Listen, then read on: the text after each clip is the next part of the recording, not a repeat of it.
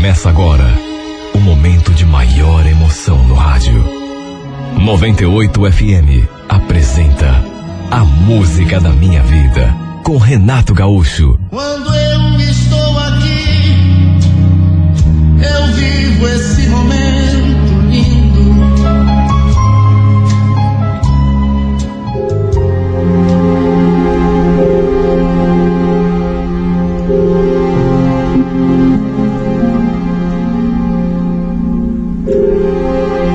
Eu estava deitado no quarto assistindo televisão quando minha mãe entrou pela porta dizendo que tinha alguém querendo conversar comigo. Você vai até a sala conversar com ela ou prefere que ela venha aqui no quarto?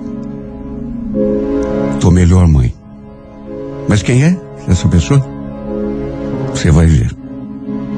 Eu vou pedir para ela vir até aqui. Assim você não precisa se levantar. Você deve estar fraquinho ainda, né? Acabei concordando até porque eu realmente não estava bem. Tinha passado praticamente o dia todo ali no quarto. Aí minha mãe me deu um remédio e eu tinha permanecido deitado naquela cama assis- assistindo televisão. Na verdade, minha vida andava péssima naqueles últimos tempos. Passava mais tempo no hospital do que em casa. Até do meu trabalho, eu havia tido de me licenciar. Minha saúde ia de mal a pior. Meus rins estavam parando de funcionar. E se eu não fizesse um transplante logo, sabe Deus o que poderia acontecer. Olha, eu já não aguentava mais aquelas sessões de hemodiálise e, e tudo aquilo, aquela aquela rotina, aquele sofrimento praticamente diário estava acabando comigo. Sem contar o efeito psicológico que tudo isso causava em mim. Eu já tinha recebido tantas visitas que já tinha se tornado constante. Todo sábado aparecia um amigo, um, um parente para saber como eu estava. De modo que eu pensei que pudesse ser, enfim.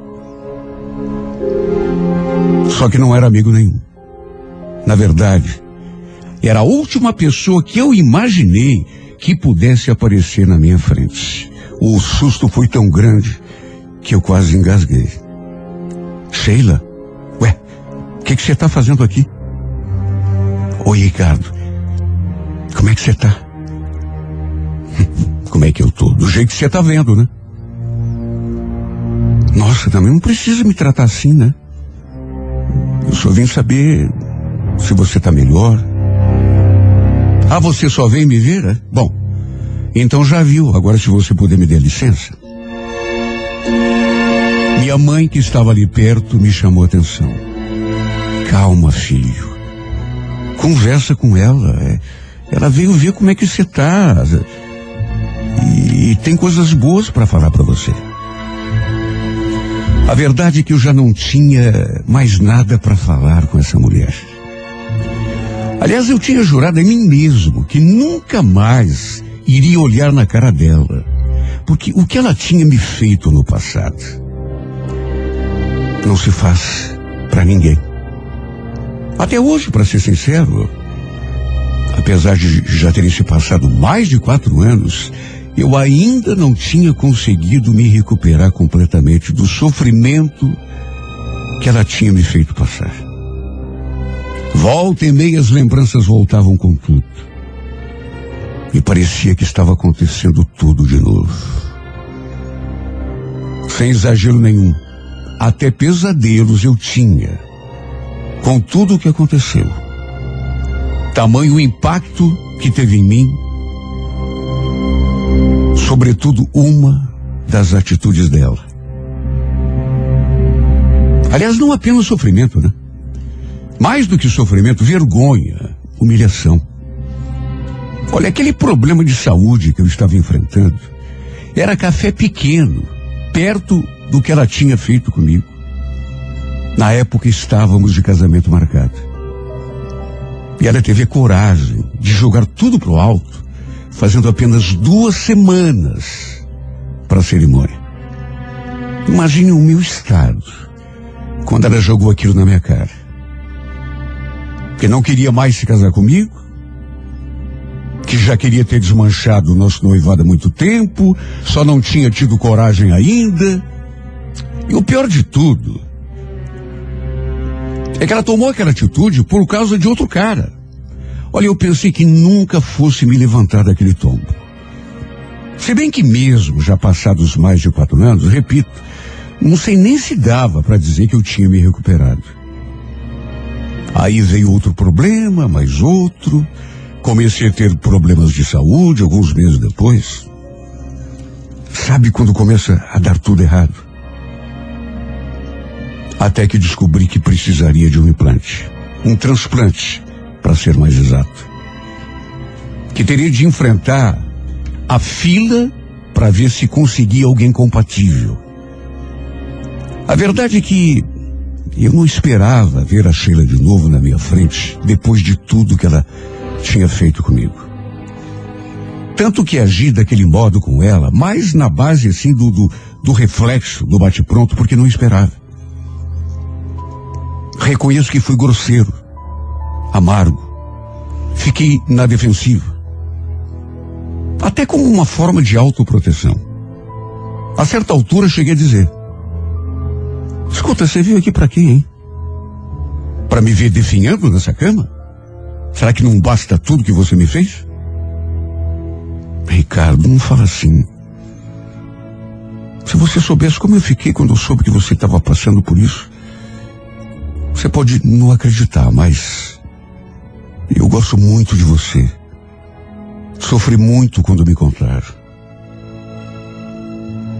Aliás, eu queria muito também fazer uma coisa que eu nunca fiz. Eu. Eu queria te pedir perdão. Eu reconheço que errei com você. Ah, você reconhece?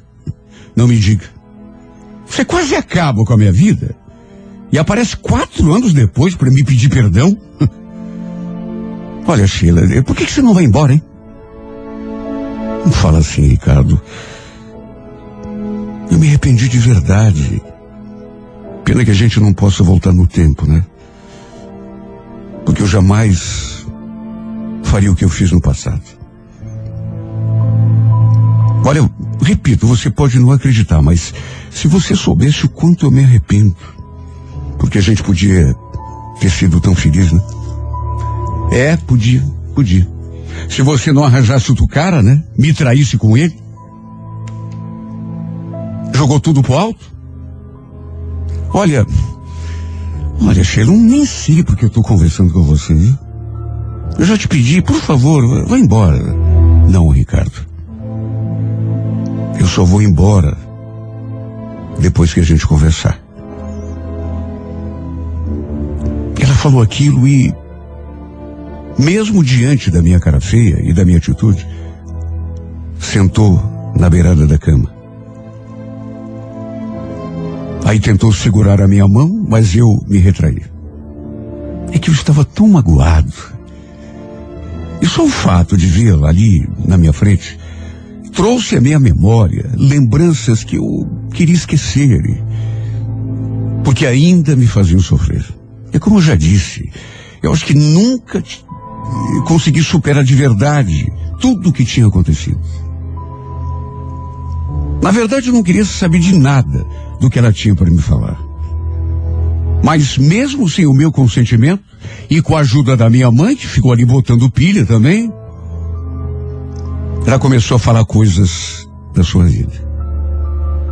Não estava mais com aquele cara, por quem ela tinha me trocado, que aliás já estava sozinha, fazia muito tempo. Sabe aquela conversinha de arrependimento? Olha, só faltou dizer que ainda me amava. Agora vamos convir, né? Quem ama não faz o que ela fez. Mas ela me pediu perdão tantas vezes. Falou que nunca tinha conseguido se livrar da culpa. E que depois de saber dos problemas de saúde que eu estava enfrentando, criou coragem e resolveu me procurar. mesmo sabendo que provavelmente eu a receberia com quatro pedras na mão. E a verdade é que, apesar da minha mágoa, não dá para negar que, que a presença dela, por um outro lado, me fez um pouco feliz. Claro que eu não demonstrei isso. Mas só eu sei que ao lado do ressentimento, da mágoa, teve um outro pedaço de mim que ficou tão feliz de vê-la ali. Como foi bom vê-la de novo. E ela estava tão bonita. Parecia ainda mais linda do que eu me lembrava. Sabe, mesmo querendo negar a mim mesmo, apesar de todo o tempo passado e de toda a mágoa, a verdade é que eu ainda amava essa mulher. Procurei não demonstrar, até porque eu já tinha sofrido tanto por ela. Pelas tantas, minha mãe entrou pela porta trazendo um café. Uma xícara para mim e outra para ela. Apesar de contrariado, aceitei o café. Enquanto a gente tomava o café, a minha mãe continuou ali, de pé, no quarto, olhando para a gente, até que pelas tantas perguntou: Você já falou para ele, filha? Ainda não, dona Carmen, mas eu já vou contar. Contar? Contar o quê? O que está acontecendo, mãe? Fica tranquilo. Não é nada para você se preocupar, pelo contrário. É uma coisa boa. Mas é, a Sheila vai te falar porque é ela que tem que te dizer. Olha, eu fiquei tão curioso porque não sosseguei enquanto ela não abriu o jogo comigo. E olha quando escutei aquilo da sua boca. Juro que não acreditei. É o seguinte, Ricardo, eu.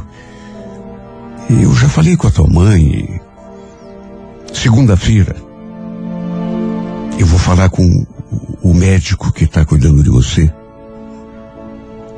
Aí eu vou fazer um exame para ver se a gente é compatível. Exame? Como assim compatível? Para que isso? É que se eu for compatível, eu quero doar um dos meus rins para você.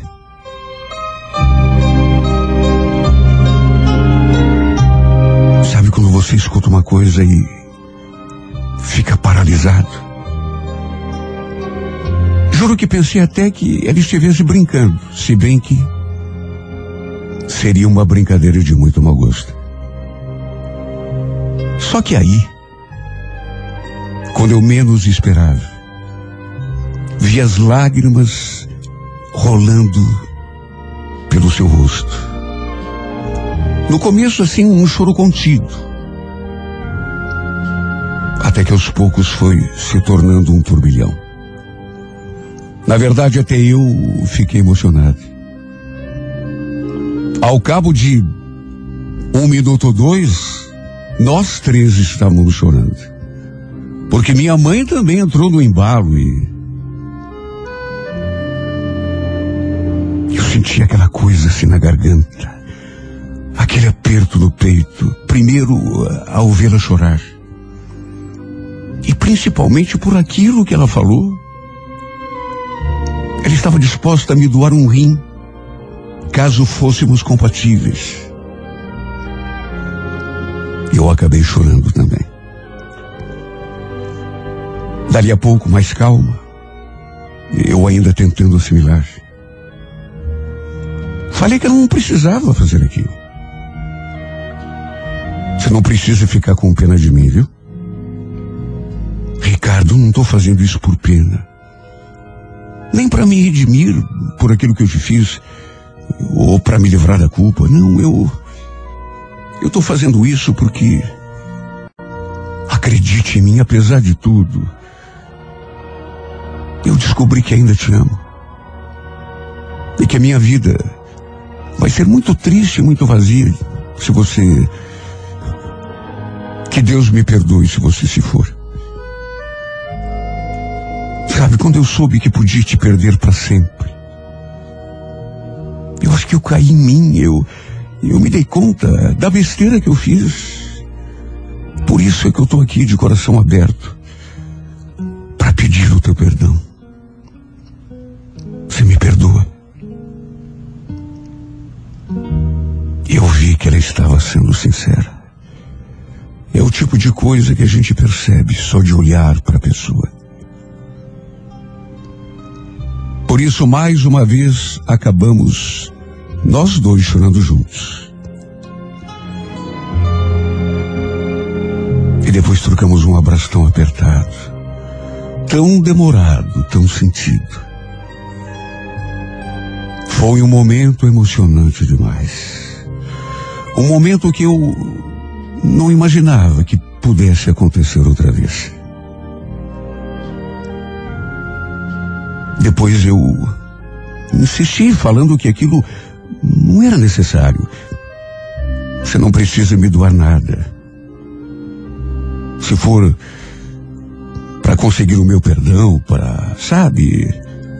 Já falei para você que não é isso. Eu quero te dar esse rim, eu eu quero que você continue vivendo. Será que você não ouviu o que eu falei?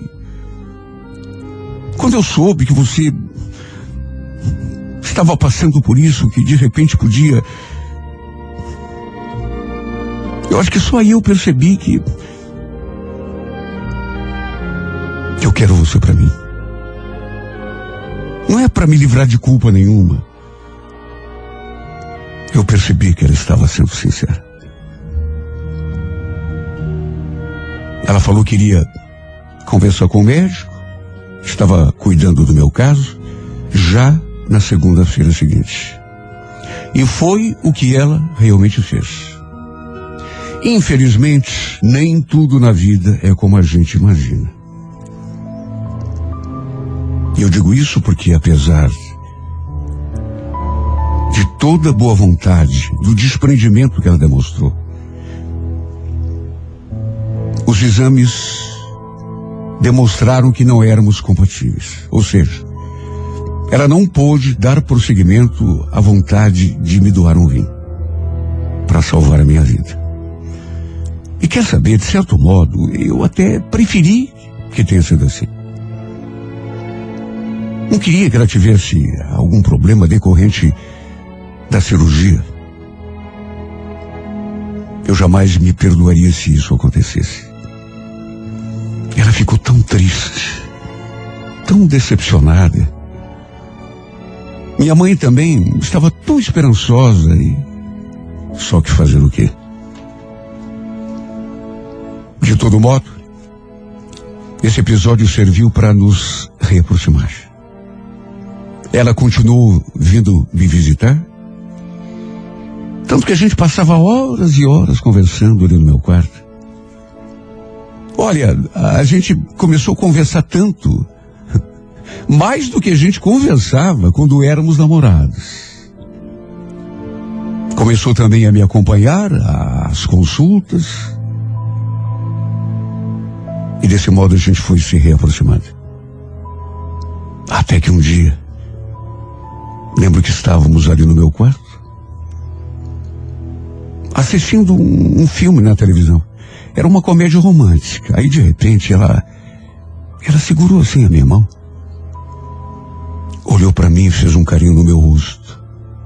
Passou a mão no meu cabelo. Até que se debruçou assim sobre mim. Foi se aproximando. Encostou seus lábios nos meus. Lembro que só fechei os olhos e esqueci do resto. Foi um beijo apenas, um beijo suave. Depois ela sorriu e voltamos a assistir ao filme. E talvez por conta do remédio que eu tinha tomado, acabei adormecendo. Só que o sono foi tão breve porque de repente eu despertei. E vi que ela continuava ali. Os braços assim em volta do meu corpo. Ela ali do meu lado como que velando o meu sono.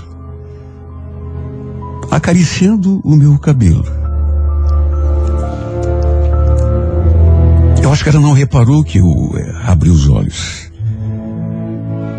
Então eu abri os olhos, mas fechei assim rapidamente para que ela não percebesse que eu tinha acordado. E fiquei ali curtindo aquele cafundé gostoso.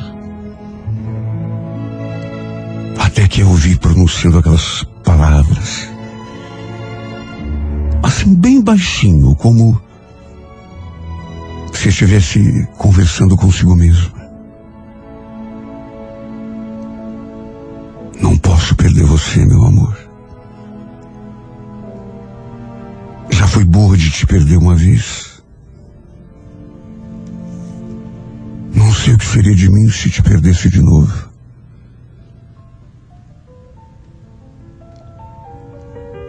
Sabe, eu escutei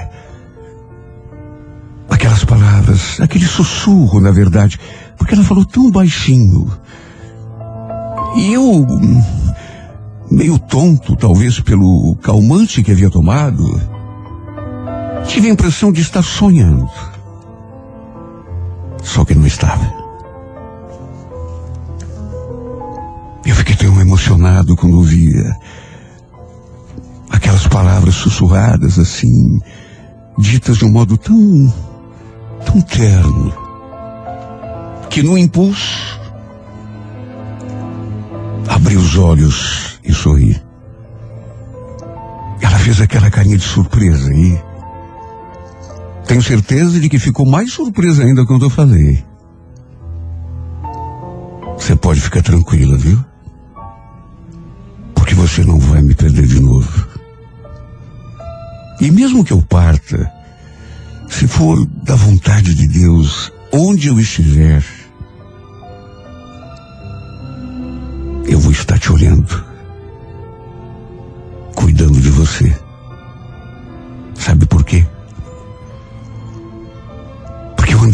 Magoado, tão ressentido com você nos últimos anos.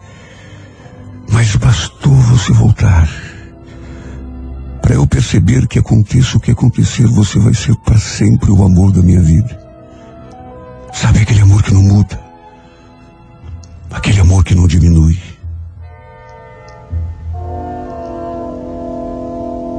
Mais uma vez as lágrimas rolaram pelo seu rosto. E ela me abraçou tão forte, de um jeito tão. tão sentido que quase me sufocou.